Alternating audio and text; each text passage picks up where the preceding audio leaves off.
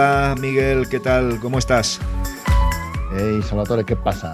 Pues mira, aquí dijiste que, que iba a aparecer en breve mi moto. Y bueno, sí, una de las posibles motos. Esa Guzzi V7, esa Guzzi V7 la han dejado muy bonita, ¿eh? La han dejado muy bonita. A ver, le han hecho los mínimos cambios, pero es que además es que lo, o sea, casi todo bueno, casi todo bueno. Me falta solamente uno. Sí, ah, ¿cuál? Hombre, a ver, yo personalmente le hubiera puesto un segundo disco delante. sé que a lo mejor no hace falta, es posible que, la capacidad de frenado de ese, de ese único disco eh, sea suficiente, que es muy probable. Sí. ¿vale? Pero no sé, yo considero que un segundo disco le hubiera dado más. Nunca, nunca, viene mal. nunca viene mal. Sí, hombre, eh, yo ahí lo que, lo que veo es que depende también cada moto para el tipo de conducción que está hecha, aunque es evidente que ahora tiene más potencia, que seguramente habrá ganado algún kilito, que en fin, alguna serie de cosillas, pues un simple disco, dependiendo del carácter que tenga la moto, puede ser suficiente. Eh, de todas formas, es algo que siempre he criticado con la NC de Honda. Eh, es decir, mm, no, no, no me parece apropiado que se salga un solo disco, pero también te he de decir que las motos que he probado con un disco, aunque eran más pequeñas, como la CB500, a mí la, frenada me encantó. Eh, no, no es lo mismo un simple disco de ahora que un simple disco de hace 20 años, pero... ostras, aunque fuera con unas pinzas más sencillas, siempre me da la sensación de que un doble disco se castiga menos en cuanto al fading, a, que se calienten frenadas y todo esto. No sé, me da la sensación. ¿eh? Sí, pero aún así, oye, le han hecho una serie de los cambios que le han hecho yo lo veo genial. Primero porque por motor, oye, pues ahora llevas un 850 que hay ahí, vamos, eso tiene que tener bajos de locomotora. ¿sabes? Luego encima, pues ya ves tú, 65 eh, caballos. madre mía, macho. Ahora ese motor sí que tiene que ser redondo. Ahora tiene que andar como el del alemán que yo tenía. Más o menos. sí, pero, pero, pero, pero en suave. Porque yo cuando probé la, la 850 TT, a ver, el problema está en que anunciaban 80 caballos y yo noté que era un 850. Ya. O sea, yo noté que abrías gas y el motor tenía cilindrada y que el motor tiraba para adelante. Ahora, los 80, y, o sea, los 80 caballos... Eh, no se le veían por ningún lado, ¿no? No, no se los encontré. A, ver, también fue una prueba de un rato, ¿vale? Entonces, ya, sabes que estas pruebas hay que cogerlas mucho con pinza. Pero yo personalmente no, no, los encontré que no quiere decir que no, que no estuvieran. Luego, mirando en bancos de potencia en las revistas, eh, parece ser que los caballos esos no están. No están, no, pero, ni de lejos. Pero, ni de lejos. pero, y sin embargo, está anunciando 65 caballos, porque yo, por lo que he visto en las revistas, eran 72, 74, una cosa así. Entonces, eh, ahora, con este, con este nuevo propulsor, con 65 caballos, la cosa cambia mucho, de 50 a 65 cambia muchísimo. Sí, Además, en un motor de cilindrada grande, ya con mucho par, con otra serie de características añadidas, como es un neumático más gordo detrás, eh, que, hombre, un poquito más de potencia, pues no le viene mal tener más sección de neumático en el suelo, lo veo justificado, lo veo lógico. Eh, y más con una transmisión directa como Cardan. ¿Vale? Mm. Que quieras que no, pues puede ser a la hora de repeinar en una curvita o algo de eso, pues puede ser interesante. No es un neumático exagerado, creo que. que va, que va, que va. No sé lo que le han puesto, pero. 150, ¿eh? le han puesto un 150. Ah, bueno. Sí, no, no, no, si es que además. Perfecto. Sí, porque es que además es que volvemos otra vez a la TDM. Yo era la medida que llevaba atrás era la, eh, la TDM. Sí. Y oye, vamos a ver, era una moto de carburadores, era una moto antigua, vamos claro, porque lo era. sí, sí, claro, claro. Del 91, pues hace 30 años era una moto antigua, mm. o, sea, eh, o, sea, de concepción antigua. Y, y, a mí no me hizo una mala derrapada. Nah, que va. Ahí había mucha potencia, ¿sabes? O sea, había potencia suficiente, que eran 80 caballos eh, también en, sí. Un buen par, además, a, medio, a medio régimen y tal. Efectivamente, eso, eso era. Bueno, tú que también has tenido una Ducati. Sí, sí.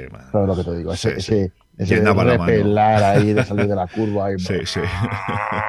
antes sí, sí, sí. Nada, eh, como el carácter de un bicilíndrico no hay nada. Ahora también te tengo que decir que luego, a la hora de la verdad, en la práctica, un, un tetracilíndrico al estilo de mi Facer eh, pues te da lo mejor de todos los mundos posibles. Lo que pasa es que te engaña. no te llena la mano como un bicilíndrico. No tienes ese digamos, esa conexión directa con la rueda como tiene un buen bicilíndrico. Eso en un cuatro cilindros se pierde. Pero bueno, bien. En todo caso, en todo caso, eh, también la han levantado un poquito de atrás, no le han dejado el culo tan bajo, la han, la han hecho muy parecida, o sea, con una estética, una tendencia muy similar a la Triumph, a ver si me acuerdo, la Street Twin, ¿es? Sí, la Street Twin, correcto. Con llantas de palos, con el culito un poquito. Bueno, el asiento, vamos, porque no tiene colín ni nada que se le parezca. Eh, bien, bien, oye, bien. La, han hecho más neoclásica. Le han quitado un poco de clásica y le han dado un poco de neo. Y me parece que eso va a ser positivo, porque el pasajero está un poquito más arriba, tendrá las piernas más descansadas. Me parecen buenos cambios, desde luego. Sí, sí, sí, sí. A mí personalmente es una moto que en cuanto la he visto digo, mira, digo, ay, el décimo de lotería, ahí tengo la moto de El Guciolo. el Guciolo. hombre, a ver, además es que me haría mucha ilusión volverte a llamar Guciolo. vaya, vaya. sí, señor. Sí, yo siempre lo he dicho. Yo he tenido Ducatis y he sido enamorado de Ducatis, pero a mí lo que tengo en el corazón son las Gucis. siempre lo he dicho. Pero bueno, bien, estos son cosas ya, historias para contar en otro momento. Eh, bueno, así como noticias de, índole general, eh, si quieres propongo yo una, que es la de, la de Marc Márquez, que por fin ha vuelto a casa después de un largo periodo de reacción a los antibióticos. Se ve que ahí tenía hasta, hasta cucudrulus, que decía un amigo mío, y, y vamos, que, que, tenía bastante mal en cuanto a infección o sea, y eso es muy peligroso, muy peligroso. Sí, sí, pero bueno, vamos. y claro, lo que pasa es que son deportistas de élite, son personas que están muy monitorizadas y bueno, pues le han conseguido ver, oye, esto no cura, esto no cura, esto tiene que ser por algo y en la operación salió todo, salió todo. Es cuando vieron que ahí había una infección muy grave grave entre comillas, estamos hablando de vida o muerte, pero vamos, para un deportista de élite, como digo, sí que es muy importante, porque de estar a un 95% a un 100% mm, es la diferencia para ganar un título, por ejemplo. Sí, sí, sí, mm. Entonces, bueno, pues vamos a ver cómo va. Dicen que a ver si se recupera para el 2021. Eh, pero yo no sé si es que se les ha escapado, si es que lo han dicho. Hombre, yo, joder, me encantaría ver a Marc ahí en pista, pero ya mm, visto lo visto, y dada la edad que tiene y dados los títulos que tiene, si quiere batir récords, aún está a tiempo, aunque se tomara otro año, porque lo que no tiene que hacer es lastimarse más. Eso, eso de todas, todas. No sé tú cómo lo ves el tema. ahí, a ver, ahí sus médicos son los que desde luego sabrán cómo está el asunto pero que, vamos, no sé, no sé si le tendrán que dar el consejo que todos no, que, a ver, que todos no queremos, no. Si es un consejo, tiene que ser, tiene que ser bueno y tiene que ser aceptado. Pero el que todos tenemos un poco el ahí de, que le digan, que le aconsejen los médicos de que no vuelva a competir. ¿vale? Eso es, eso es una posibilidad. sí, sí, ahora mismo está sobre la mesa, quiero decir. Eh, bueno, vamos a ver. Eh, porque, para una persona normal lo tendría muy mal para volver a llevar una vida normal, no nos engañemos. ¿eh? Esa, una vida normal en el sentido de un trabajo duro, que tengas que empuñar una herramienta pesada o algo de eso, esa lesión es muy, muy complicada. ¿eh? Entonces, eh, vamos a ver, para un deportista de élite, como digo, que están, tienen los mejores medios posibles, los mejores médicos posibles, todo lo mejor posible y más siendo un piloto HRC, pues tiene mm, lo mejor posible y existente.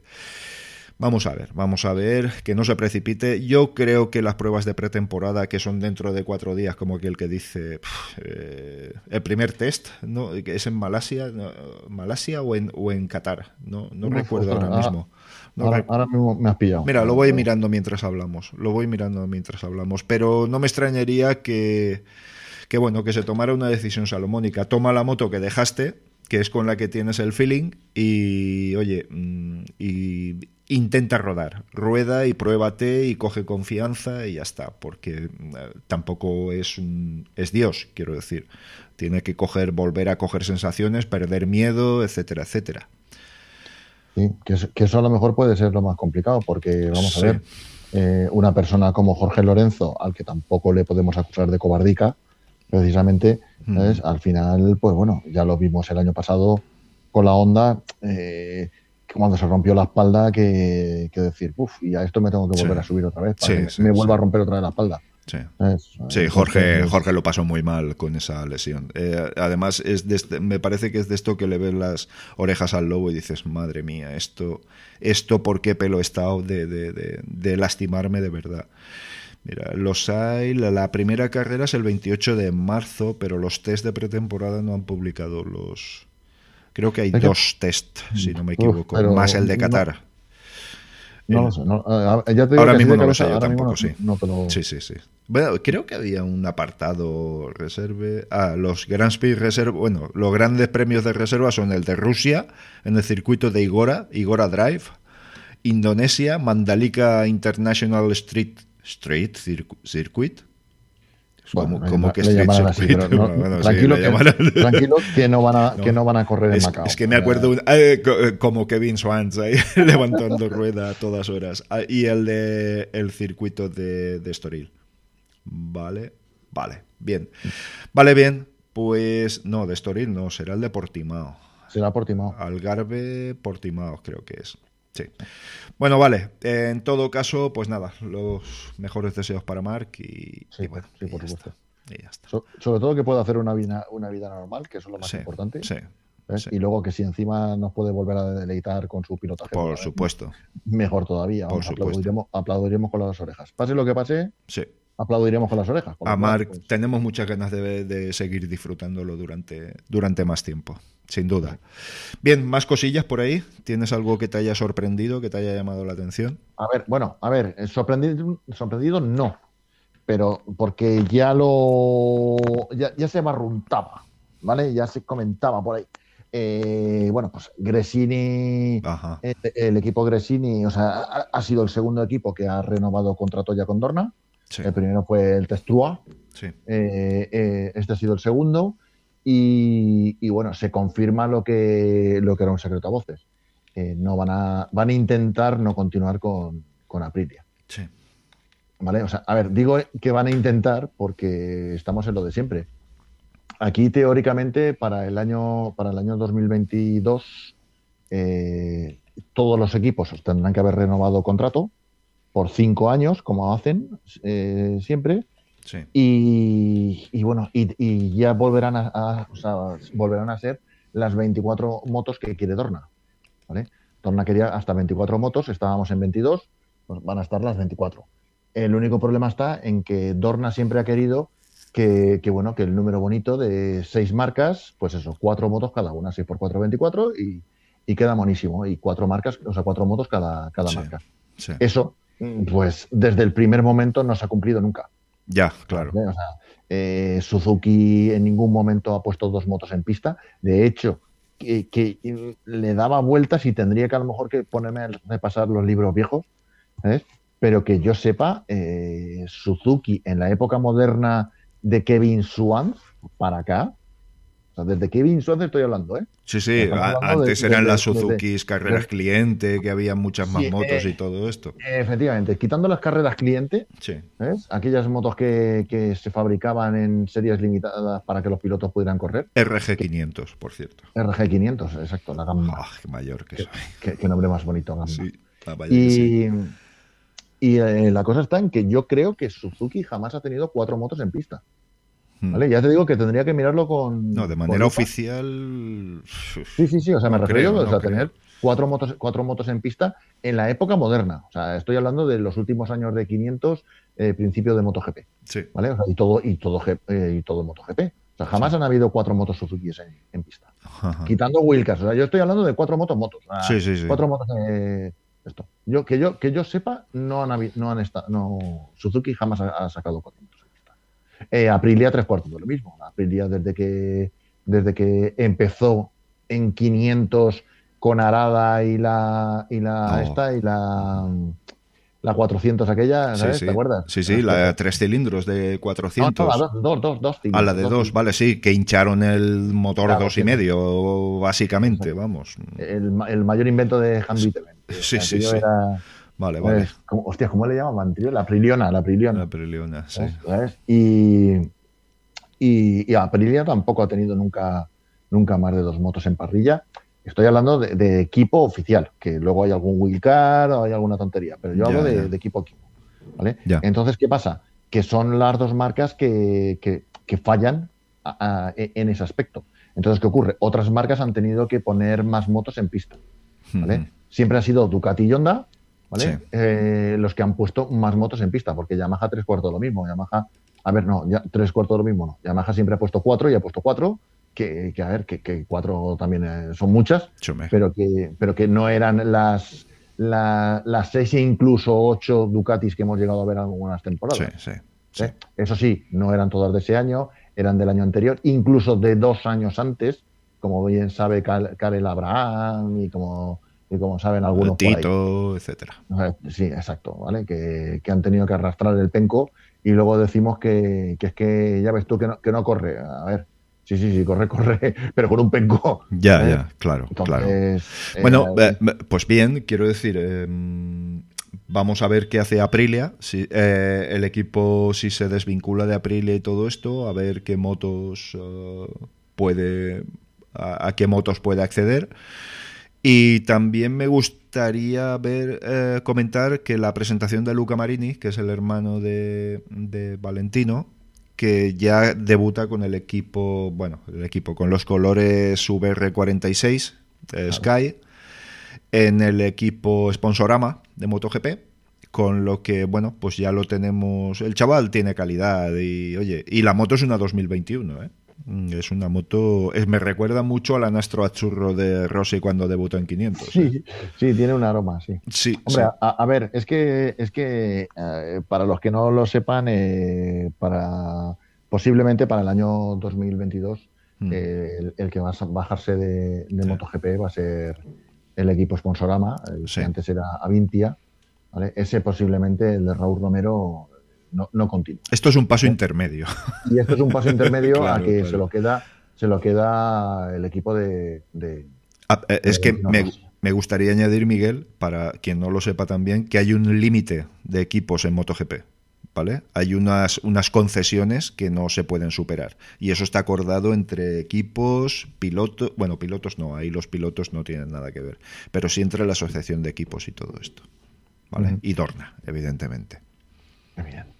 Y, nada, y ahí la cosa está en, que eh, los que se supone que sí que van a poner dos motos más en pista Suzuki. Entonces, claro, Suzuki ya ha dicho que hasta marzo va a estar escuchando va a estar escuchando propuestas y, que en marzo son, los más hippies de MotoGP.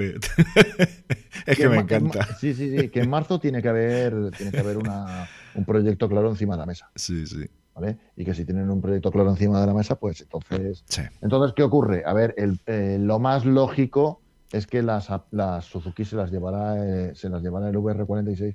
Digo lógico porque, a ver, eh, Valentino Rossi está claro que si monta un, un equipo de MotoGP, casi todas las marcas van a querer eh, sí, claro, claro.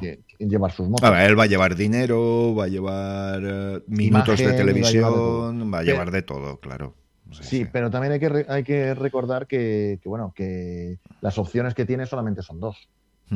Que sería o conseguir una de esas Suzukis, de esas dos Suzukis, o, ya tener que, continuar con, con, Ducati. ¿Vale? O sea, y, continuar el paso de el paso de, Sponsorama y correr como, como pilotos en, la órbita de, de, Ducati. ¿Vale? Entonces, ¿qué ocurre? Pues que claro, eh, está la, la, cosa muy golosa. Lo que pasa es que esas Suzuki también están disponibles y así como también se comentó, también se comentó que, el equipo Testrua parece ser que quería, quería eh, estar, eh, o sea, intentar conseguir esas, esas, esas Suzukis. Al parecer han llegado a un acuerdo con KTM y, entonces, entonces Testrua va a continuar con KTM y listo. Pero, claro, están esas Suzukis. Esas Suzukis las tiene que llevar alguien. Y alguien va a ser, pues eso, o va a ser el, el, el, equipo de Sponsorama que, que será, eh, que será VR46 o será el equipo de Gresini. ¿Qué ocurrirá si, uno de esos dos equipos conseguirá las motos y el otro no? entonces el otro que llevará, eso es lo que yo digo, o sea, llevará, o sea, Ducati volverá a poner más motos en pista, obligarán a, Aprilia a, poner cuatro motos y volvemos otra vez a lo mismo. ¿Quién va a querer llevar esas cuatro, esas dos, claro, claro. dos Aprilia? Porque cuando lo que comentamos en el audio del otro día, cuando los pilotos de MotoGP, hay pilotos de MotoGP que se les ofrece correr en, Aprilia y, dicen que, y, dicen que, no. sí, sí, sí. A ver, algo tiene que haber. Tiene que haber algo, tiene que haber un algo. El, e, ese algo es el que no sabemos. Ya te digo que yo, yo imagino, imagino que no tiene por qué ser así, pero yo imagino que debe ser algún tipo de tema de patrocinio. Sí, de, disponibilidad de recursos y todo esto. De eh, que obliguen, obligan al, al, piloto a. Claro, algo de sí, sí, a que ponga dinero. Sí, sí. Bueno, eh, eso prácticamente se da en casi todos los. En que, digo casi, todos los equipos de mitad de tabla para abajo de MotoGP, o, incluso más, me atrevería a decir. Por al final que el piloto aporte sponsors no es extraño en la competición moderna, ni mucho menos. No, no es extraño, pero a ver, pero es una cosa que se ve en las categorías inferiores. Sí. ¿sabes? Incluso, incluso muchos pilotos de Moto 2, por ejemplo, y de Moto 3 eh, pagan por poder correr. Sí, sí, sí. ¿vale? Pero que eso ocurra en MotoGP es lo que resulta extraño. Hombre, Tito ya sabes lo que dijo, que, que, ya no iba a poner más dinero para correr. O sea, es decir, que ya está bien. Además, Tito eh, dispone de una situación acomodada, gracias a Dios, y ha podido poner dinero para, para, para correr, pero claro, llega un momento que dices, oye, ya está bien. Quiero decir, ya no poner dinero para tener un penco como este que no tiene ningún tipo de evolución durante la temporada y que luego aparte la motivación del piloto no es la mejor, pues evidentemente no, no, no puede ser. Claro, es que hay que, hay que estar en la Hay que ponerse en su piel también, sí. exacto, es que, A, ver, porque él, sabe, él debe de saber perfectamente lo que es. Yo me acuerdo de haber hablado con un, con un piloto que estuvo corriendo en, en moto, bueno, en 125 y en Moto 3. Pilló el cambio de, de categoría eh, en un equipo español muy famoso. Y, él lo decía, decía que, bueno, que él tuvo que aportar su patrocinador, que tuvo que poner mucha pasta ahí y luego el problema está en que él era el que ponía el dinero. él era el piloto que estaba ahí para poner dinero. Y que, y que todas las mejoras que habían se las llevaba el piloto que se suponía que tenía que hacer resultados. Ajá. Y, lo que me decía él, decía, joder, es que es muy duro, ¿sabes? Saber que yo estoy aquí poniendo la pasta, ver que mis tiempos muchas veces son prácticamente tan buenos como los del otro. Claro. Y a mí, y a mí me toca el escape resoldado, o sea, el escape de la temporada anterior resoldado dos veces o tres, ¿sabes? Mientras que el otro, en cuanto se compra un escape, inmediatamente se lo están montando. Sí, sí, sí. sí. Bueno, pues entonces, a ver, esas cosas esa es, esa es, la parte oscura de... Claro, claro, eso es lo que nunca se ve en los medios, ni se dice en las ruedas de prensa, ni nada parecido, excepto ocasiones en las que hay pilotos que rompen contratos, como Héctor Barbera, que acabó hasta el moño y dice, ya no meto más dinero, ni meto más recursos, ni, ni nada de nada de nada. Y muchas veces esos pilotos están condenados a las últimas posiciones, porque sabes que el eh, MotoGP eh, bueno, y anteriormente, bueno, el Mundial de Velocidad no lo era tanto, era más, más, más bohemio. Pero MotoGP se ha profesionalizado de una manera eh, y la relación con Dorna está tan profesionalizada que un piloto que se salga de la línea y que sea. Eh, que tenga mm, una actitud discordante con el ambiente general y todo esto, luego lo tiene muy mal muy mal. Eh, de hecho, Dovicioso, por ejemplo, él dice que se toma un año sabático, pero me parece a mí que va a acabar sus días encima de una moto corriendo motocross, porque mm, es que tiene muy difícil volver, pese, pese a su paso por onda, que tiene fecha de caducidad, evidentemente. O no, veremos. Pero bueno, no, no creo yo que Dovicioso al final eh, pase más allá de un piloto probador. De todas formas, siempre te he insistido lo mismo y ya estoy cambiando un poquito de tema, estoy divagando. Pero Dovi no ha sido ninguna maravilla poniendo las motos a punto. Entonces, ahí la jugada buena yo creo que ha sido de Dobby, porque era la única salida digna que tenía y ha sabido jugar sus cartas. Y estando Mark lesionado, que ya veremos el alcance que tiene el, su tiempo de recuperación, pues me parece, eso ya lo comentamos en el anterior audio, pero me parece que la jugada ha sido, ha sido muy interesante por su parte. Sí, sí, sí. Ha sido jugada, jugada de, de, profesional de ajedrez. Sí, sí, sí. Hay que reconocer que, eh, a ver, en todos los mentideros se estaba diciendo que la lesión de Mark es bastante más de lo que se comentaba, que era bastante más de lo que, de lo que podía ser. Y entonces, pues bueno, pues a ver, ha hecho una jugada que si le sale bien, porque bueno, recordemos que por estas fechas del año pasado estábamos hablando de la posible jugada de, de Jorge Lorenzo eh, como probador, como Wilcar, como retorno a. No, no, que estuvo muy a, punto, además. ¿eh? O sea, y, que... además no nos equivocamos demasiado. No, no, no. Fue él el que dijo al final que no, porque se vio muy agobiado por otra vez la tensión, que es lo que odian los pilotos, la tensión de continua de, de las carreras. ¿Vale? Y llegó un momento que eso, como los mojinos escosíos que dejaron, se separaron durante un tiempo porque eh, lo que estaban haciendo empezaba a parecerse un trabajo. Pues, pues ese es el miedo que le ha dado a Jorge Lorenzo, ¿no? De decir, hostia, otra vez volver a la misma, a la misma dinámica, pues, pues no. Ten en cuenta, eh, bueno, tú ya lo sabes, evidentemente, pero hay que tener en cuenta que estos tíos empiezan a correr a los 7 u 8 años, ¿eh? Es que llevan 30 años de carrera deportiva encima, ¿eh? O sea que cuidado que... es otra de las cosas que muchas veces no nos damos cuenta. Mm, claro, claro. El, otro día estaba repasando, estaba buscando información para hacer un artículo y me encontré un vídeo en el que explicaba, que puse este año, que mm. explicaba eh, qué, era lo, que era el chattering. Y, y va, resulta que la imagen que cogí un vídeo que se veía muy bien el tema del chattering y tal, y, coño, es que era una carrera de Moto 2, donde estaba eh, Estefan Bradal y Anone, eh, Marc Márquez. Sí, claro. Y, y, el otro era eh, Scott Redding. Y yo digo, y, iban los, cuatro ahí pegados como, como mocos. yo digo, mira, ¿ves? Digo, si es que, si es que míralos, estaban ahí, o sea, y ya, ya estaban ahí, ¿no? Sí, sí. Entonces, ya te digo que, que, a ver, que se conocen perfectamente. Por eso muchas veces llegas y dices, a ver, ¿y esta, y esta gente por qué? ¿Por qué se odia? O sea, a ver, entendamos, por ejemplo, que, lo que nos contaba Denis Noyer de, del odio visceral que se tenían eh, Kevin Swans y, Wayne sí, sí, sí, sí, venía precisamente de eso, de cuando eran niños, de cuando tenían 8 o 9 años. Se odiaron toda su carrera deportiva. que estaban toda su carrera pegándose empujones y, codazos, es decir, cabrón. y ahora que yo me vengo a, este campeonato, pues yo me voy detrás tuyo para joderte. sí, sí, sí, sí, no se podían ni ver. Era...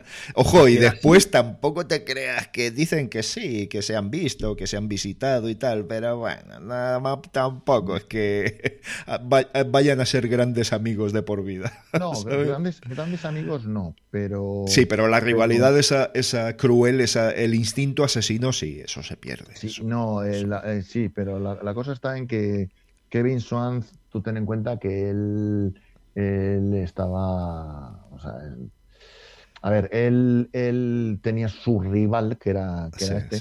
Y claro, a ver, tú luego cuando tú llegas a tu casa y te sientas y te relajas un poco, piensas y dices, madre mía, macho, qué animal que he hecho porque eso, eso lo hemos pensado todos, ¿vale? Sí, sí, Sobre todo cuando eres joven, que llegas y dices, madre mía, la animalada que, hemos hecho, que nos podíamos haber matado tres veces. Sí, sí, sí. Eh, ¿Qué ocurre? Eso luego al final un piloto, tarde o temprano, lo llegas a pensar. Sí, sí. ¿Qué ocurre? Eso Kevin Swain ya lo pensaba.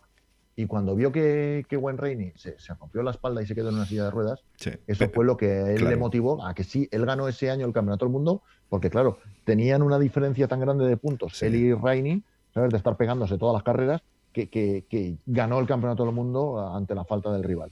Sí, sí. Pero al año siguiente, acuérdate, aquella temporada. No, no, perdió su rival. Horrible. Sí, sí, sí, sí. sí. Horrible y, ya está. Y, y, se acabó. O sea, La, carrera deportiva de Swans terminó cuando se lesionó Wayne Rainey.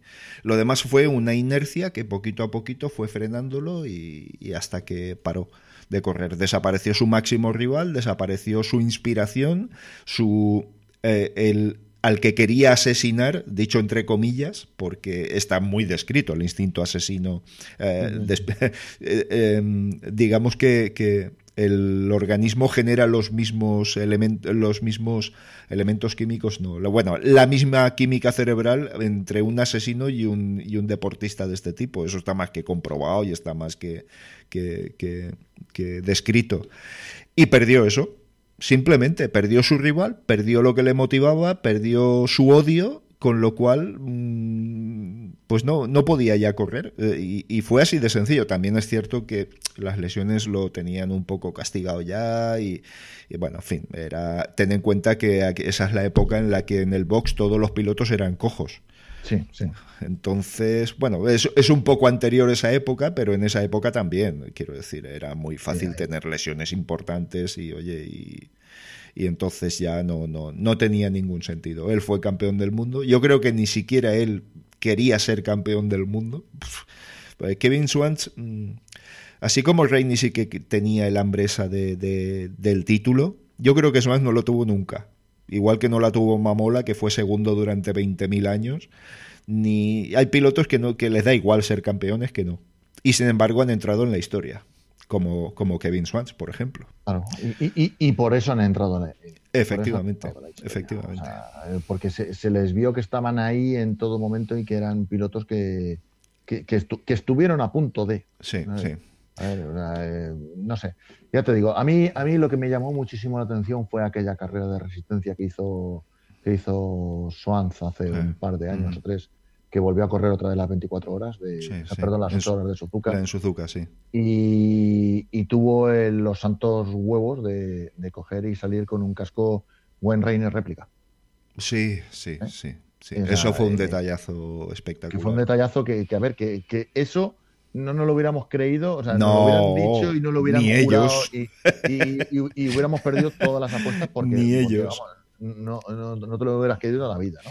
Mira, eso la cosa está en que tú fíjate cómo estuvo la cosa, porque Wayne Rainey siempre fue piloto Shoei, sí. Eh, eh, Kevin Swan siempre fue piloto Arai. Sí, cierto.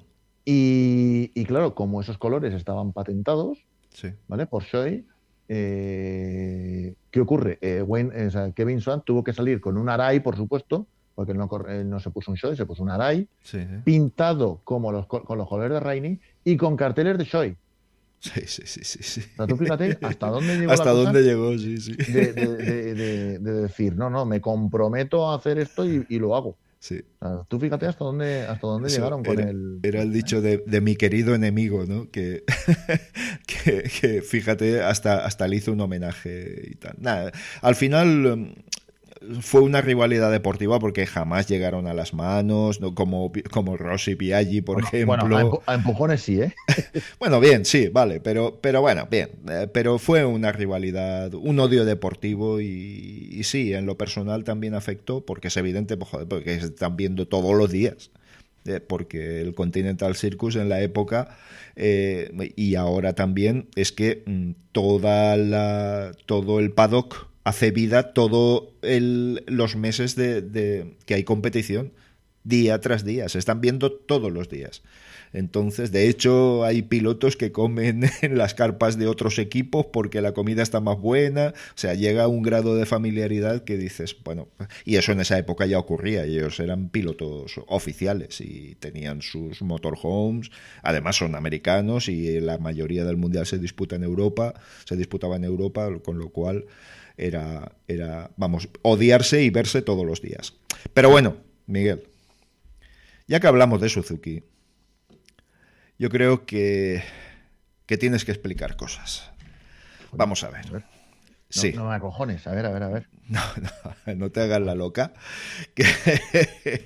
Que, que tienes que dar la buena noticia que ya barruntaste en el anterior audio pero que ahora ya está completamente confirmada. Así que procede, por favor, procede. a ver, ya lo dije en el anterior audio, que, habíamos elegido moto después de dos meses largos de, estar probando motos y viendo vídeos y leyendo pruebas y de todo la verdad es que ha sido un ha sido un trabajo, porque es que ha sido un trabajo por parte de Mario y mío, bastante, bastante. que es un pastón, ¿eh? Que, que hay que tomar bien la decisión, ¿eh? sí, sí, había, había, que estudiárselo todo muy bien y había que tenerlo todo muy claro.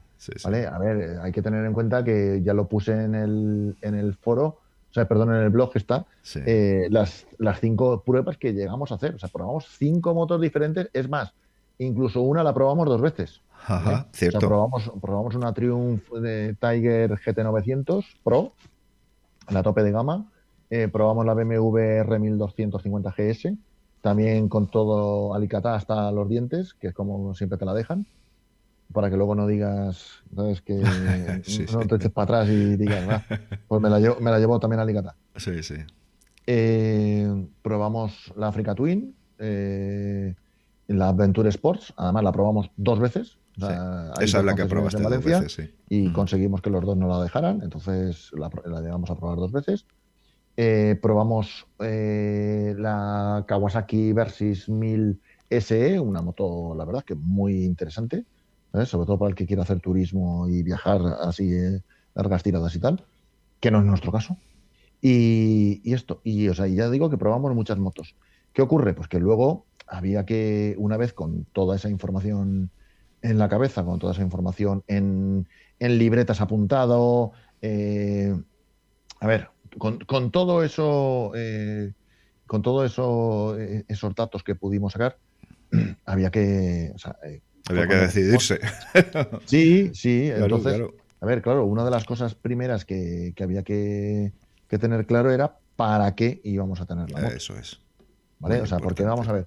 Yo me acuerdo que el lloradísimo, y lo seguiremos llorando toda la vida los que, los que lo leímos, ¿sabes? Nuestro primo de Madrid, César Agüí, sí él siempre decía lo mismo, que no hay moto mala sino compra equivocada. Sí. ¿vale? Y es una verdad como un templo. sí, sí, sí, eh, yo, por ejemplo, eh, he visto, mm, o sea, investigando tanto y tanto leyendo y tanto de todo, por ejemplo, sacamos un dato bastante no preocupante porque, a ver, cada uno hace con su dinero y con su tiempo lo que quiere. Pero una cosa bastante curiosa, como por ejemplo que, a ver, solamente hay que entrar en alguna página de internet de estas de, anuncios de compra-venta y, lo puede comprobar. O sea, no es una cosa que me lo invente yo. Eh, por ejemplo, la Honda Africa Twin 1100 es una moto que lleva un año justo en el mercado porque eh, empezó a llegar a las tiendas más o menos por estas fechas y bueno, y se vende muchísimo de su Sí, sí, sí. Muchas. Con además, con, pocos kilómetros. ¿Qué ocurre? ¿Es una mala moto? No, por supuesto que no. O sea, vamos a ver, yo todo lo. Yo la probé, a, a nosotros nos encantó. O sea, vamos a ver. Nosotros es una moto que nos encantó. ¿vale? Es una moto que. es que, a ese nivel motos malas no hay, quiero decir. Pueden tener caracteres diferentes, eh, eh, eh, propósitos diferentes, pero, pero mala no va a ser nunca. No, o sea, a eso es lo que yo me refiero, ¿vale? O sea, moto a nosotros nos encantó, ¿sabes? Lo que pasa es que al final nos decidimos por otra por una serie de motivos, ¿no? Pero la, de hecho, la primera que estaba en la lista, o sea, eh, en lo más alto de la lista, tú lo sabes perfectamente, porque también a ti te daron mucho la barrila con el tema de la moto, ¿sabes? Pues ha sido, claro, a ver, pues como yo te aguanté con la Facer, por ejemplo. O sea, correcto. Que, todavía me duele la cabeza de aquello. bueno, bueno, a ver, la Susi. bueno, a ver, entonces a lo que yo voy es que eh, la Honda, eh, por ejemplo, ya te digo que vimos que, que había mucha gente que se la quita de encima. ¿vale? O sea, sé que no es una moto mala, ni muchísimo menos, ¿vale? Seguro que es una moto cojonudísima. y yo, la gente que está en, eh, está en sintonía con ella, vamos, hablan maravillas. Pues lo mismo que puede pasar con una Royal Enfield. Eh, perdón, eh, sí, con una Royal Enfield, con la, con la esta, con la Himalayan. Sí. ¿Vale? El que se compra una Himalayan sabiendo perfectamente que se está comprando un penco de veintipocos caballos, ¿sabes? Que va al tran tran y que hay que ir despacito con ella y con buena letra y, y a, disfrutar de la carretera y a disfrutar de, la vida de, otra forma, el que la compra con, esa, con esa idea clara en la cabeza, no, no, se equivoca. no se equivoca y goza de moto, pero vamos, durante, durante años. El problema está en que el que, el que la compra le pega dos acelerones y dice, coño, ¿y esto qué es? Joder, vamos a ver, ¿esto qué es? Nene? Haberla probado. Sí, sí, sí. que hoy en día es que tenemos la suerte de que muchas tiendas tienen. Ah, lo puedes probar todo todo. Entonces, joder, vamos a ver, prueba. ¿Qué es lo que hicimos nosotros? Prueba. Sí, sí, sí. Prueba y de repente a lo mejor te darás cuenta de que la, esa moto que a ti tanto te gusta, que, es una maravilla, que, que, puede ser formidable, a lo mejor no es tu moto. Hmm, hmm. ¿Vale? ¿Qué es lo que nos pasó a nosotros? Que yo, o sea, yo ya te digo que yo estaba enmelonado con, el tema de la, de la o sea, perdón, de la, de la, Twin. Africa Twin. Y, y, tengo muy claro que si nos hubiéramos comprado una, a ver, estaríamos encantadísimos de la muerte con ella. si yo no digo que no, pero Sí, como producto mm, había otra cosa que se te acoplaba mejor. Sí, o sea, vamos a ver, ya digo mm. que, había que, estudiarlo. La, BMW la vimos excesiva, eh, la Triumph la vimos pues eh, con, la problemática a lo mejor del, del, distribuidor. Sí, eh, Por eso tampoco probamos una, una, KTM o no probamos, por ejemplo, una, una Ducati. ¿vale? Eh, la Yamaha muy, muy, muy tanque para, lo que nosotros queríamos. Poquito nos tuvimos que plantear qué era lo que íbamos a hacer con la moto. Sí, sí. Lo que íbamos a hacer con la moto, hoy por hoy, hoy por hoy, ahora, a fecha de ahora mismo, todo van a ser pues salidas como a la verdad prácticamente he hecho toda mi vida. O sea, salidas relativamente cortas, de salir el sábado, salir el domingo por la mañana y volver pues o después de comer o antes de comer o antes de cenar, pero no, mucho más allá. Sí, sí, Ahora mismo las circunstancias que tenemos son esas y ya está, y vale. y entonces, ¿qué ocurre? Con esas circunstancias así y que se ven como a largo plazo van a, seguir siendo así, Pues entonces, pues dices, vale, no me vale, por ejemplo, una, una, una Kawasaki Versys 1000 SE. ¿Por qué? Pues porque la queremos para disfrutar de carreteras de curvas, la mm. queremos para disfrutar de, pasear por los pueblecitos al Tran y, y, la Kawasaki a nosotros nos pedía meterte en autovía y, mm. solamente parar a reportar de puesto. Sí, sí. Que no es la idea. Mm. Entonces, como no era la idea, pues decidimos buscar otro tipo de cosas. La BMW la vimos muy excesiva, o sea, demasiado potente, demasiado agresiva, demasiado demasiado demasiada moto, vamos a decirlo así, ¿eh? para lo que para la idea que llevábamos nosotros. Pues entonces, eh, la BMW también descartada. Hmm. Que es, que es una moto cojonudísima. Yo no digo que no, si yo no, yo no, yo jamás voy a decir, además, yo creo que en el escrito lo puse bastante claro. Una moto formidable, que yo no digo que no, pero no para nosotros. No era la moto para nosotros. ¿Vale? Pues ya está. Pues hmm. otra. ¿Vale? Hmm. Y otra, pues al final tú fíjate que, la cosa quedó en que la V-Strom 1050 XT eh, era una moto que yo ya la había visto desde el, desde el principio. Me acuerdo que la primera moto que me subí, o sea, la primera tienda de motos que entré eh, eh, después de cuando nos, cuando nos soltaron con la nueva normalidad y tal, fue precisamente en una V-Strom. Sí. Hice una foto y, envié la foto. Yo digo, mira, subido en Vale, bien. ¿Qué ocurre? Pues que esa la descarté esa moto se cayó de. Se cayó de. Nada más, nada más empezar con el tema de, los estudios de las motos, porque la Triumph, por un poquito más, estamos hablando de a lo mejor 300, 400 euros más, hmm. pues la Triumph está muchísimo mejor equipada, no hay que engañarse. Sí, sí. O sea, tienes un tablet enorme, eh, suspensión electrónica regulable, sea, suspensión trasera regulable electrónicamente, mejor dicho, hmm. pinzas Brembo Stilema maravillosas, preciosas solamente que con eso ya, ya, babeas ya un buen rato, eh, eh, puños calefactables, asientos calefactables, eh, quick shift, ¿sabes? a ver, ¿qué decías? Coño, vamos a ver, esto está mejor, muchísimo mejor equipo. Sí, sí. resulta que probamos la, la Triumph, luego en el concesionario, pues no acabamos de ponernos de acuerdo eh, eh, entre el concesionario y yo. Y, dices, pues, a ver, otras que, hayan. Y, volvió otra vez el nombre de la Suzuki. Y volvió otra vez el nombre de la Suzuki. Probamos la Suzuki y de repente llegas y dices, coño, pues va a ser esto. Lo de todo lo que he probado es lo que, lo que mejor se me adapta. a Claro, claro. Ahí vimos pues una moto que, que en concepto. Es muy eh, Suzuki esa moto, ¿eh? Sí, y, me explicaré luego, pero es muy Suzuki, claramente además. Sí, sí, o sea, eh, nosotros lo que vimos fue pues, una moto que se asemejaba al concepto de la, de la Africa Twin, pero en una, digamos, eh, visto desde una óptica 100% de carretera.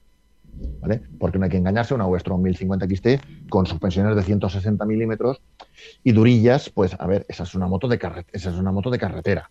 Y ya está, que lleva un manillar alto y puedes hacer un poquitito de campo, bueno, vale, bien, pero, pero que, no, nos quieran que no nos eh, quieran marear tampoco. Efectivamente, efectivamente. O sea, eh, las imágenes quedan muy bonitas y te venden el pescadito de que, ay, mira, qué mona, que, va, qué chula y tal, pero luego la verdad es de carretera. De hecho, hay un vídeo muy bueno por ahí de, ostras, ah, mira, me sale muy mal porque ahora mismo no, no puedo decir el, el, este porque, porque no, quién lo ha hecho porque no, no, no, lo recuerdo así de cabeza. Pero hay un vídeo muy bueno por ahí de, de un periodista que, que, prueba la moto, eh, prueba la Westron con neumáticos de tacos. Sí, sí. Y, y, por suerte ahí el tío te lo deja claro, o sea que no es una moto de, no es una moto de campo. No es una moto de campo. Sí, a ver, le metes tacos y claro, vas mejor, vas menos mal, vamos a decir así. Claro, claro. Pero, pero hasta ahí, ¿sabes? vale, pues bien. Pero, pero esas cosas, claro, el problema está en que para el, iba a decir el ojo entrenado. Eh, o sea, para los que llevamos muchos años mirando motos y mirándola así de lejos y diciendo, con ese chasis esto va a bailar o con eso tiene pinta de ser una R sí, sexto sentido ese que tienes eh, el sentido arácnido que desarrollas con el tiempo. Sí a ver que, hay gente que por suerte no, no, lo sufre porque también es un sí es que también es un coñazo muchas veces llegar y decir eso no va a funcionar. ¿vale? y luego ves ahí a, alguien ilusionado y ostras mira qué moto más chula he comprado y te quedas así mirando diciendo esa, no, tío, esa no. Y, al final, pues eh, luego los ves que, que, se arrepienten y claro, es como cuando sabes que, que tú, una amistad tuya, pues está empezando una relación con una persona que sabes, bueno, en fin, eso. Sí, historias. Pero bueno, de todas formas, por lo que te comentaba de Suzuki, el tradicionalismo de, de, Suzuki. Suzuki, además creo que te lo dije un día, eh, que sin venir a cuento te dije, al ser una moto más tradicional, yo creo que te va a gustar más. Y eh, es que Suzuki es... Eh, es que es muy diferente a las tres otras marcas japonesas. Suzuki mm, no no va a meter fuegos artificiales si la solución de toda la vida funciona. No va a hacerlo. Y yo creo que se percibe en todos sus modelos. Pues las seis y medio es tres cuartos de lo mismo. ¿eh?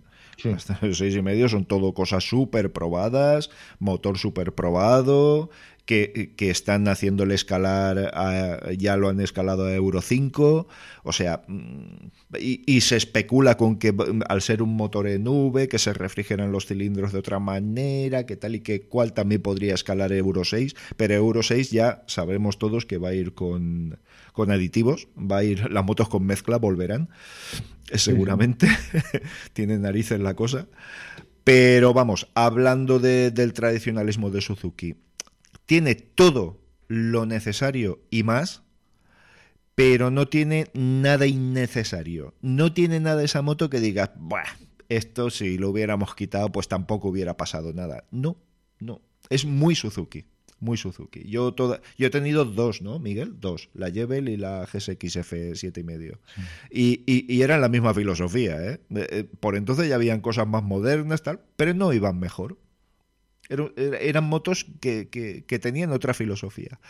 Y en el caso de esta Suzuki, que además estamos hablando de componentes modernos, estamos hablando de centralitas inerciales, estamos hablando de, evidentemente, ABS, que es obligado legalmente, controles de tracción, mucha electrónica, etc. Pero todo lo vas a gastar. Hay cosas en otras motos que no las gastarías, seguramente. Que las usarías una vez porque queda bonito, pero ya no lo gastarías más. No sé si me explico. No sé si, si a ti te ha dado esa sensación también con esa moto. Sí, vamos a ver. O sea, yo lo, primero que noté es que, a ver, la moto, a ver, yo una de las cosas que, primero más me, me, enganchó el tema fue, por ejemplo, el tema de las suspensiones electrónicas de la Honda. A ver, regulables electrónicamente, perdón, que sigo sí, sí, sí. cuando hay que decir las cosas correctamente. Las suspensiones regulables electrónicamente de, eh, yo ahí es donde, donde por ejemplo, a ver, quise, quise insistir en, ese tema, ¿no? A mí me, me, parecía, y de hecho me sigue pareciendo, ¿vale? Una tecnología muy interesante, muy interesante, que con un solo botón, o sea, dándole un clic a un botón, eh, puedas tener eh, varias motos en una. Sí. ¿Vale? Sí. y además de forma rápida y de forma segura. Entonces es una cosa que a mí me pareció muy interesante y es una cosa que yo miré mucho y que yo quería, y que yo quería, yo quería, yo quería tener suspensiones regulables electrónicamente. Sí, sí, además era algo que le, le, le, ponías mucha atención a ello, era una de las condiciones eh, eh, de obligado cumplimiento, vamos. Sí, sí, que ganaban, que ganaban muchísimos puntos en, sí, sí, sí. en, mi cuenta. Más que nada porque, eh, vamos a ver, yo sí que soy de las personas que, que toco suspensiones. Tú, como, tú como yo somos de los pocos, de los raros que, que sí que cogen las suspensiones y sí que, Y sí que no. Bueno, yo poco, ¿eh? Tampoco. Bueno. Sí, yo poco. Yo soy más. Eh, me, da. Eh, eh, sí que me gusta dejarla bien. perdona que haga aquí el, inciso. Sí que me gusta dejarla bien en un principio, pero luego ya no la toco en toda la vida. ¿Sabes? Pero sí, pero sí que me gusta regular, evidentemente, sí. Sí, y entonces, a ver, yo era una de las cosas que yo sí que me llamaba muchísimo la atención, ¿vale? ¿Y qué ocurre? Pues que, coño, a ver, con la Guzzi, o sea, perdón, con la Guzzi digo yo, con la Triumph eh, se regulaba el amortiguador trasero y bueno, bien, vale, pues a ver, tienes la gracia esa, ¿no? De, llegar y decir, ostras, que la noto que va un poco blanda de detrás, pam, un toque al, este. Uy, la noto que va un poco, no sé qué, pam, un toque. Pero, a ver, eh, eh, luego a la verdad lo que estás llevando es una suspensión como todas, solo que la puedes regular con un esto. O sea, no estás llevando un all-ins, no estás llevando un amortiguador de una calidad excepcional, sino que estás llevando suspensiones normales y corrientes, ¿sabes? Eh, solo que las puedes regular eh, facilísimamente con un botón. Sí. ¿Vale? Que eso fue una de las cosas que descubrí con todo este tipo de cosas. La la verdad, no, no estábamos hablando de una all-ins eh, regulable electrónicamente, sino lo que estábamos hablando era de las mismas suspensiones de siempre, que no son malas, pero que tampoco son lo, lo, pata negra que, a lo mejor eh, se podría aprovechar. ¿no? ¿Qué ocurre? Eso por un lado, ¿no? Y ahí ya decías, hostias, es que claro, luego a la verdad yo ajusto y sí, lo ajusto rápido, pero no le encuentro, no le encuentro el, el punto de decir, mira cómo me ha quedado, ¿vale? A ver, pruebas muy cortas, ¿vale? Insistiré toda la vida. Estas pruebas son cortas te dejan probarlo un ratito y tampoco somos aquí el, gran probador maravilloso como para, tener tanta sensibilidad. Pero eso fue una de las, una de las cosas que, descubrí, o sea, que tuve que aprender, ¿vale? Porque es una cosa que la tienes en la cabeza, pero hasta que no lo pruebas, no te lo crees realmente, de, que, eh, que, la moto tenía que... Eh, regulabas y bien. Con la Honda, pues, por ejemplo, o sea, con la BMW fue un horror, ¿vale? O sea, o, no le supo el, el, de la tienda darle a, mi peso, y mira que yo soy enorme, ¿sabes? Y peso demasiado, ¿sabes? No sé si es que el hombre no, no, se aclaró con lo mío o luego yo no me aclaré con la moto. La cuestión está en que con la BMW fue un. Sí, no, no congeniasteis, no No, no, no, nada, nada, cero. Sí, sí. Pero aparte de no congeniar, es que luego encima, ya te digo, o sea, la suspensión, no logré, no logré ponerla, ponerla a mi, a mi gusto. ¿vale? Con la Honda era más fácil, porque claro, como tienes los modos, claro. pues era más fácil. Tú pones modo ciudad y todo se pone blandito, las suspensiones se ponen blandas, ¿sabes? Y puedes pasar por encima de todos los baches que está dejando tu querido eh, director de movilidad de la ciudad para, que, para que la gente no se suba en un coche ¿sabes? y no circule en coche por la ciudad. Eh, el, acelerador suave, eh, las suspensiones suaves, el ABS suave, maravilloso. Luego llegabas a carretera, le metías modo. como es? Ostras, es que la traducción es que es un. Modo recorrido. Modo recorrido. Ah. Es que la traducción al español, vamos, es que tenían que fusilar al, que lo hizo. Y, luego. ¿Vale? Y luego es uno de los motivos por los que decidimos no comprarnos una onda. O sea, porque es que eso que ocurra, vale, pero que ocurra y que siga ocurriendo meses después es una cosa que no, no, se debería aceptar. ¿vale? Pero bueno, eso ya llegará. Sí, eso es otro, eh, otro tema. Sí, es, otro tema. ¿vale?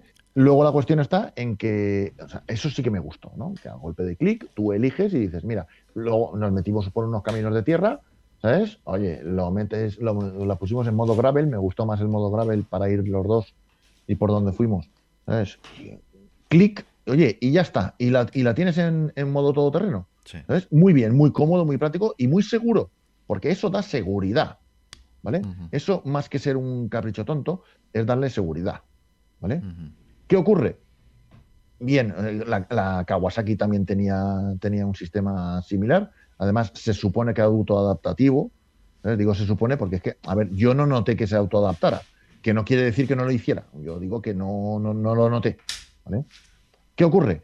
Que, que, todo eso muy bien, tú a golpe de clic te lo ponías en la primera faena, siempre ya era, ya era la faena habitual. Me subía en la moto, posición de dos personas, el muelle si se podía regular también autónomamente un poquito más duro, porque habían algunas opciones de algunas motos que podías eh, ponerle el modo dos personas, pero bajarle un poquito de muelle o subirle un poquito de muelle. Vale, vale, vale. Un ajuste fino ya. Encima luego un más, un más menos 5, que, vamos, que maravilloso. O sea, que te la ajustabas perfectamente a lo que tú quisieras. bueno, pues todo eso muy bien, o sea, magnífico.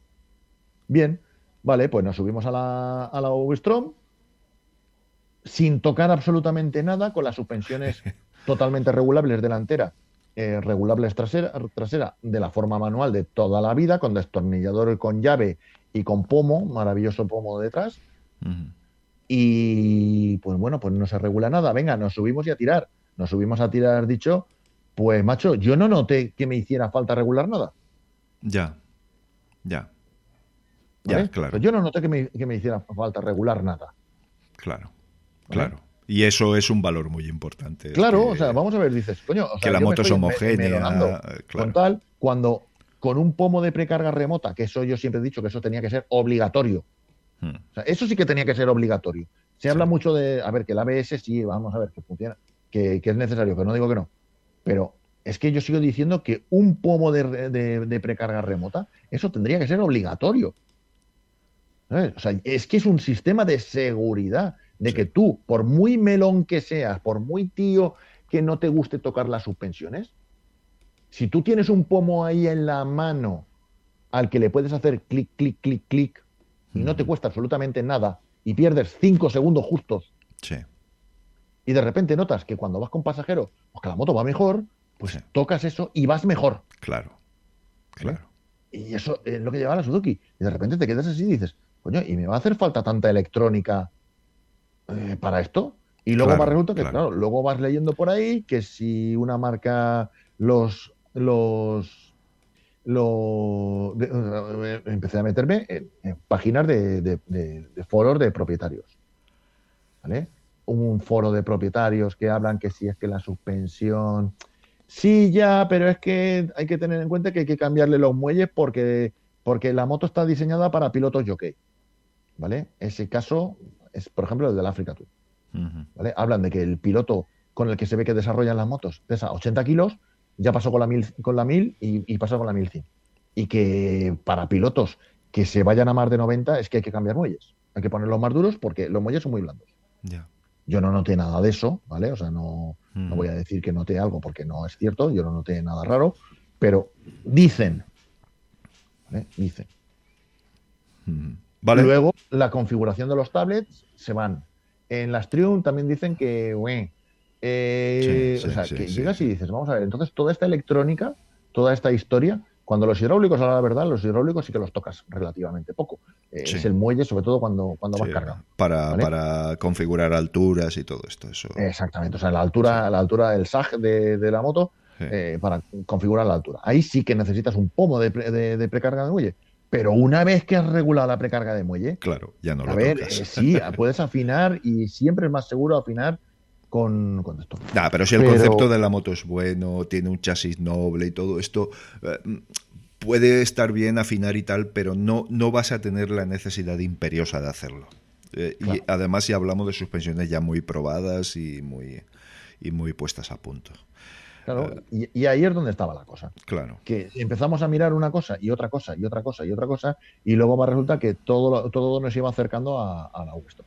Que el tablet, eh, ostras, es que no lleva un tablet, un tablet LCD chulísimo, configurable y tal, sino que lleva, joder, hay un, un, probador ahí en un vídeo, macho, que insiste y vuelve a insistir y lo repite 20 veces, que es que ya ves tú, es que con una pantalla TFT vaya birria y tal. Si tú me dices, oye, no se ve un carajo, vale, ahí podemos estar totalmente. Pero cuando tú me hablas que a ti te gusta más una TFT, sí, sí, vamos a ver, si las TFT son más bonitas. Hmm. O sea, perdón, las, las, las, LCD, con sus colorines y con su configuración y con sus formas chulas y todo eso, sí, sí, tú, sí, de puta madre. Pero luego estás en una moto, con vibraciones, con saltos, con baches, con golpes, con más baches, con más tal. Toda esa electrónica, volvemos a lo mismo, padece. De una forma o de otra, padece. Y a la hora de la verdad, todo eso, en cuanto empiece a fallarte un tablet de esos, cuando te acabe la garantía, vete santiguando o vete preparando la cartera. O las suspensiones electrónicas, una válvula de un amortiguador, que haya... Es que, claro, eso hay que valorarlo mucho también, ¿eh? porque luego te viene una revisión o una reparación de 2.000 euros, como costaban las centralitas del ABS de las BMW, y dices, madre mía, madre mía, madre mía. Y se rompían, ¿eh? Y, se, rompían. Con lo cual, ese tipo de cuestiones es, lo que, lo que hemos comentado antes, que la moto tiene toda la modernidad posible, pero muy racional. Es todo muy racional, porque el tablet, como comentaba, sí, lo otro más espectacular, más grande y tal y que cual, pero cuando tienes toda la información a la vista, pues poco vas a echar en falta todo lo demás. Que te ofrecen otras, los fuegos artificiales que te ofrecen otras. Entonces, yo casi que prefiero eso, Miguel. Eh, es decir, eh, tener toda la información a la vista y se ha acabado. Y ya está. Luego, a ver, una cosa que que acusan, por ejemplo, el de la Westron 1050, lo acusan de que todo el. Eh, o sea, sí que es verdad que el tablet, o sea, que, el, que la pantalla podía ser más grande. Sí. ¿vale? Fuera de 7 pulgadas sería mejor. Sí. ¿vale? Eh, ahí estamos, ahí sí que estoy de acuerdo. Pero hablan de que es que está todo amontonado, o sea, está todo que todo disponible. A ver, yo lo siento, pero a mí una de las cosas que no me gustó nada de ninguno de los tablets, sobre todo, por ejemplo, el de la Triumph, es que para una mierda o sea, para mirar la presión de los neumáticos, que la Triumph lleva indicador de presión de los neumáticos, que es una cosa que me chica. ¿Vale? Pues, joder, tengo que ir pasando de página en página. Sí, sí. Sí. ¿Vale? Si quiero regular no sé qué, tengo que ir pasando de página en página. Si quiero ver no sé cuántos, tengo que ir pasando de página en página. ¿Por qué? Claro, claro. A mí me pasó una vez que, me dejaron una, una, Yamaha, una FJR 1300, y, y en un día que hacía un frío de cojones. ¿Vale? ¿Qué ocurre? Pues que como hacía frío, pues claro, pues venga, puños calefactables y pantalla. ¿Vale? Lo normal, pantalla regulable electrónicamente y tienes puños calefactables de serie, pues a jugar con uno y con otro. Coño, que para ir a, Quiero subir la pantalla, me tengo que ir a la pantalla de pantalla. ¿Vale? y ahí ya el botón ya hace para subir y bajar. Sí, sí, sí. Ahora quiero quitarle los puños calefactables porque me están quemando demasiado, me tengo que ir a la pantalla para luego regular la, temperatura de los puños. Y mientras tanto, tú estás mirando una pantalla y no estás mirando la carretera, que es lo que tienes que ver. Claro, claro, claro. Y cuando me llevé dos sustos, yo dije, me cago en la puta la mierda los, de los reguladores. Sí. Aún me voy a dar la gran hostia. Sí, sí, sí, sí. sí. Claro, y dices, vamos a ver, ¿para qué? Es, sí, para un momentito sí. Es pero, muy sensato eso, claro. ¿Sabes? Entonces, ¿qué pasa? Todo ese tipo de cosas son las que a la verdad dices, vamos a ver, o sea, yo quiero una pantalla donde, a ver, yo quiero ver las revoluciones. La marcha me da igual, pero bueno, porque cuando en motocross aprendimos a ir sin, a contar marchas, mm. pues entonces el cambio de marcha, o sea, el indicador de marcha no hace falta. Ostras, siempre lo he visto más absurdo que, de verdad, ¿no? Bueno, mira, jamás lo he llevado. Sí, sí. Sí, pero hay gente que, no puede vivir sin él. Sí, sí, cierto, cierto, cierto. Que vamos a ver, que, ya está, que cada uno a su gusto. ¿vale? Eh, llevas el indicador de consumo, el indicador de medio de, o sea, de, kilómetros, el los kilómetros restantes, todo eso. Exacto.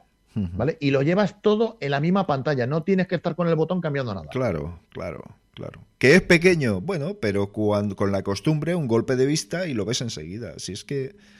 Que no, que no que no. Que los que hemos apretado embragues con dos manos y hemos acelerado con las dos manos también y hemos tenido un reloj para todo, eh, estas cosas nos parecen nimias. Supongo que las nuevas generaciones que están formadas ya con todo este tipo de cuestiones y tal, más formadas no, más familiarizadas, mejor, formados estamos todos, mm, lo verán de otra manera. Seguramente lo verán de otra manera.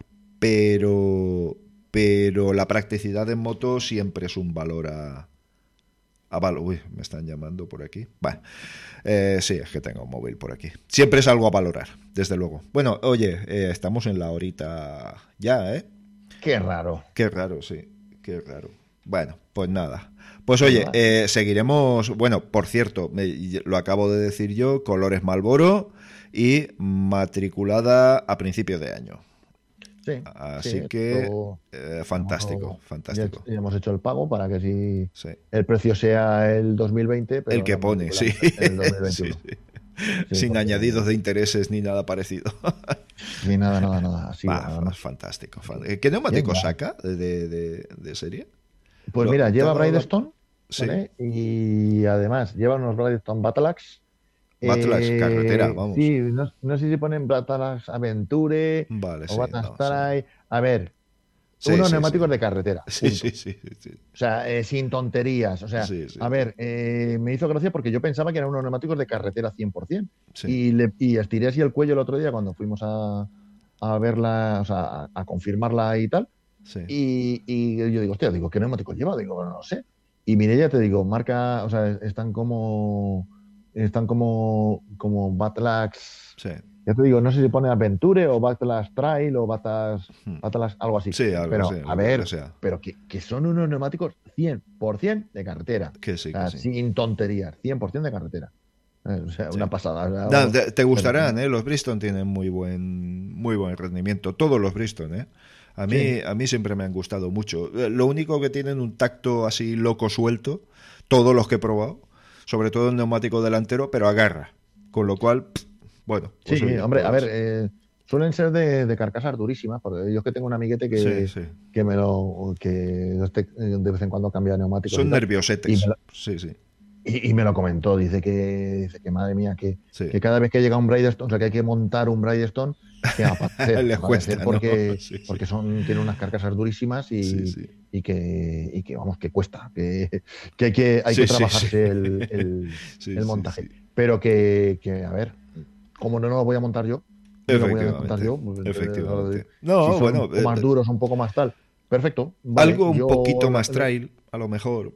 Quizá sí que en la siguiente monta mm, no estaría de más, probablemente. Por aquello de, que, como por carretera, yo creo que los tiempos de ir rascando los estribos. Eh, bueno, nunca se sabe, nunca se puede decir, y más los que tenemos la sangre caliente, pero bueno, eh, no sé, no, no parece que sea el, uso principal que se le vaya a dar a, una moto de estas. Pero yo, a, mí sí que me atrae la idea de, hacer alguna pista, alguna pista sencilla, plana, compactada. Eh, simplemente eso, un enlace. No, no, hacer, no salir a hacer enduro con la moto. La moto sí que tiene que, que, rendir. ¿no? Hombre, yo el, único problema que veo grave para eso es que... es bajita. aquí en Valencia de eso hay poco. ya, ya, aquí es montaña. Aquí es, es el, pedrulo. O la piedra de rodeno. Sí, piedra suelta, sí, sí. Entonces eh, hay mucha piedra. Y, y yo simplemente ver el filtro del aire ahí totalmente expuesto. Sí, sí. Y, Cubre cárter imprescindible. es, que ya te digo, o sea, yo la lástima está en, que la, versión convencional, la que lleva llantas de palos y, esto, no, no, no llevaba IMU. Porque si no, yo posiblemente me hubiera, me hubiera comprado eh, la versión normal con las llantas de, con las llantas de palos, más que nada para constatar claramente de que la moto no es una moto de campo. Es que vuelvo a repetir. Harías el mismo campo exactamente, ¿eh? con, una, con unos neumáticos y con otros. Sí, o, sea, ninguno. Con, unas llantas y con otras, quiero decir. Sí, sí. Ya, ya, pero es que me ha pasado con la, con la Transal. O sea, la sí, sí, sí. no era una moto de campo. Eh, me la compré pensando en hacer campito, en hacer un poquito de campo, y al final el campito que he hecho ha sido cero. O sea, cero. Cero. Sí, sí. ¿Vale? Y mira que que mi amiguete Llorens ahí siempre me decía, eh, tío, ponle tacotes a la trancha al día de rodar. pues al final no ha habido tacotes. Sí, sí. O sea, no, no, no, no, no es. Sí, bueno, eh, la diferencia de precio en Suzuki tampoco es muy, muy, muy, muy determinante. Em, Hombre, en este caso comportan bien, ¿no? En este, en este caso sí, 11, porque, 500, estoy, la, la versión convencional la están ofertando a un precio muy bueno, que no sé si continuará el año que viene, pero un precio, a ver, ya no es bueno, un precio lógico. 11.600 eh, estoy viendo aquí en la web. Sí, eh, ahora son 3.000 euros de diferencia, porque es que antes eran poco más de 1.500. efectivamente. Poco más de 1.500 claro. tengo eh, caballete central. La IMU. Tengo eh, los puños. tengo la pantalla regulable. tengo el control de velocidad. Eh, tengo las defensas de motor, pero sobre todo tengo la IMU y todo lo, que lleva la IMU. el, ABS en curva, el control de tracción en curva, el, freno dependiente, la regulación de, frenos según la carga y según, y según la inclinación de la carretera. A ver, que es por lo que yo me compro esa moto. Por, por, todo esto. Si no, si no, yo me hubiera comprado la convencional. Pero la convencional, yo, que, yo lo que sí que quería era electrónica. Yo quería electrónica del siglo XXI y tener una moto moderna en, en, temas de seguridad, que es donde mi mujer y yo no, no o sea, es lo que, lo que vamos a necesitar realmente. Entonces, pues, esto lo tiene, la otra no, pero claro, también ahora ya no pagas una, una, diferencia demasiado grande. Entonces, yo te digo que el que el que la quiera convencional, o sea, una moto de toda la vida, sin electrónica eh, espacial, sin, eh, bueno, de, cohetes, vamos a decirlo así. Que es, más correcto, sí, porque vamos, las centralitas inerciales se desarrollaron en, en, los cohetes. en los cohetes y sobre todo en los misiles de, de, crucero. Eh, la, diferencia sí que ahí me he colado yo, lo confieso, en las seis y medio. Sabes que me autoflagelo viendo vídeos de las seis y medio, ¿no? pues eso. Sí. Eh, eh, la diferencia entre las seis y medio estamos hablando de 600 euros. Es evidentemente las seis y medio no lleva centralita inercial, no lleva nada, pero sí que llega lleva algún algunos matices y detalles de, equipamiento que la hacen más lógica, la XT que la que la normal, que la convencional, ¿vale? Eh, evidentemente, si una si la 1050 puede hacer, no está diseñada para hacer campo, eh, al menos de inicio, la 6,5 es una locura, porque es una SV con todo, todo expuesto y, vamos, es eh, claramente, yo creo que es hasta peor la XT sí que es verdad que lleva un cubre cárter muy, muy bien integradito, muy bonito, la verdad, muy chulo. vamos, pero hasta ahí. Hasta ahí. Eh, claro, claro, para, para protegerla de la gravillita y poco más. No la metas en un barranco porque el primer golpe se te va el cubre cárter a hacer puñetas. Sí, no, no, si ya no solamente el cubre cárter. Sí, sí, el resto, efectivamente, el, el colector de escape, entre otros, sí, sí, sí. sí Filtro de aceite, ahí, todo. Ahí eso seguro que duele más. Sí, sí. Bueno, vale, pues nada, oye, eh, continuaremos con la, con la, con la crónica de la, de la nueva niña y, y nada, oye, pues que sea para bien como la estrenaremos, yo la doy como con la misma ilusión, la estreno y contigo y nada, pues pues a disfrutar. Bueno, oye, si lo dejamos aquí, eh, ya nos emplazamos para el siguiente audio que ya llevamos una horita y cuarto y bueno, hay que montarlo. Sí, hemos dicho, bueno, que lo sepáis, hemos dicho, eh, 40 minutos como mucho, ¿no? Sí, sí, sí, venga, 40 minutos como mucho. Sí, luego hay que montarlo, luego te riñen, es que siempre estás ahí, es que ya, ya. Nada nuevo bajo el sol. Bueno, lo dicho, venga Miguel, pues ya hablamos en otra ocasión, ¿de acuerdo? Venga, amigo. Venga, chao. Chao.